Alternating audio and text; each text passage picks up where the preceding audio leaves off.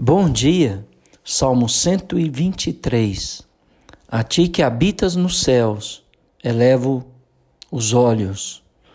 Como os olhos dos servos estão fitos nas mãos dos seus senhores e os olhos da serva na mão de sua senhora, assim os nossos olhos estão fitos no Senhor, nosso Deus, até que se compadeça de nós.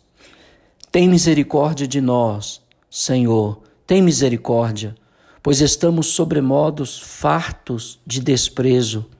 A nossa alma está saturada do escárnio dos que estão à sua vontade e do desprezo dos soberbos. Este salmos faz um apelo a Deus pedindo a sua ajuda em tempos de necessidade a nação de Israel sendo desprezada, o salmista começa expressando a sua dor e, ao mesmo tempo, a sua condição de esperança no Senhor, quando ele disse: Elevo os meus olhos para o céu. Era um gesto de oração. Ah, como se jogar ao chão em sinal de humilhação diante de Deus, levantar as mãos em sinal de total dependência de Deus. E ele olhava como os servos e as servas olhavam para os seus senhores e senhoras. O homem que busca ajuda da parte do Senhor era apenas um humilde servo, um escravo, que não tinha real controle sobre a sua própria vida, dependendo do Senhor até para a continuação de seus dias e para que todas as suas vicissitudes se voltassem na direção certa, tal como os escravos terrenos nada podem fazer por sua própria conta, mas precisam olhar para seus senhores ou senhoras quanto à direção geral que deve tomar as instruções diárias e ao sustento da vida. Assim também todos os homens bons mantêm essa posição diante do Senhor. Em seu trono, lá em cima, o grande Senhor de todo o mundo espera o seu olhar, o meu olhar, como o olhar do salmista ele se humilha por estar diante de um, um período de aflição especial. E ele carecia da intervenção divina. Talvez ele estivesse no cativeiro da Babilônia, sendo um dos poucos sobreviventes do ataque mortífero de Nabucodonosor contra a cidade de Jerusalém e ainda corria perigo de ser morto. Era um momento muito tenso que ele vivia. Mas o que ele fazia? Ele olhava para o alto e ele esperava pelo socorro do Senhor. É isso que nós temos que fazer. O próprio Senhor Jesus Cristo nos, nos orienta que quando nós ouvirmos rumores de guerras e epidemias e terremotos e catástrofes, que nós devemos olhar para o alto, pois a nossa redenção se aproxima. Em vez de olharmos para os acontecimentos terrestres que frustra, nós devemos olhar para o alto, de onde vem o nosso socorro. O nosso socorro vem do Senhor. E ele termina dizendo: Senhor, tenha misericórdia de nós. Então, Toda a comunidade de Israel se une ao salmista, clamando pela misericórdia do Senhor, e ele expressa seus sentimentos, dizendo que estavam fartos, saturados pelo desprezo e pelo escárnio dos seus dominadores.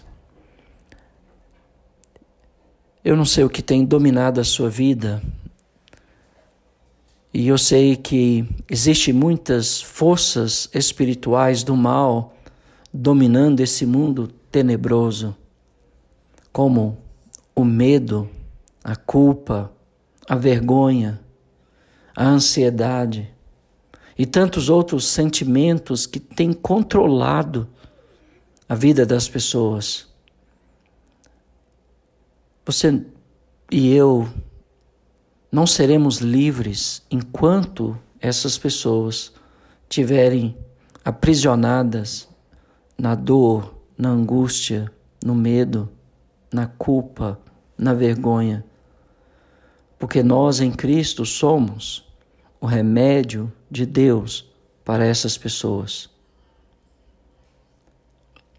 Ou melhor dizendo, nós somos aqueles que levamos o remédio de Deus para essas pessoas, para que elas sejam livres. Porque enquanto houver um escravo neste mundo, todos nós somos escravos. Portanto, que nós nos dediquemos à missão de libertar os escravizados sejam físicos. Eu sei que em algumas partes do mundo a escravidão física ainda é uma realidade. O trabalho infantil, escravo, ainda é uma realidade no Brasil. Mas além da escravidão física, existe a escravidão emocional, espiritual, onde o medo sobressai onde a culpa e a vergonha sobressai, onde a vergonha sobressai, onde não há confiança, segurança e amor. Mas eu quero te lembrar que a igreja é o remédio de Deus, ou melhor dizendo, ela leva o remédio de Deus aos escravizados pela vergonha, e pela culpa, pelo medo ou pela ansiedade. E esse remédio chama Jesus Cristo. E se nós podemos ajudar você a encontrar a cura para aquilo que está te aprisionando, entre em contato conosco e que Deus te abençoe de uma forma muito especial. O salmista estava falando de uma escravidão física, mas ao mesmo tempo a alma deles já estavam afetadas. Por quê?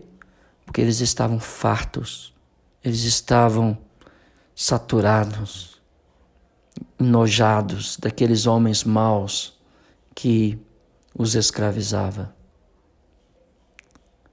Jesus disse que Ele é a vida, a liberdade e nós podemos levar esta liberdade para os escravizados. E nós não seremos livres enquanto houver um escravizado no nosso mundo, seja físico, seja espiritual. Se eles estão, porque estamos falhando em levar aquele que pode libertá-los, que é Jesus Cristo. Ou estamos falhando com a justiça social porque devemos ser uma expressão de bondade, do amor de Deus para este mundo. Que Deus te abençoe.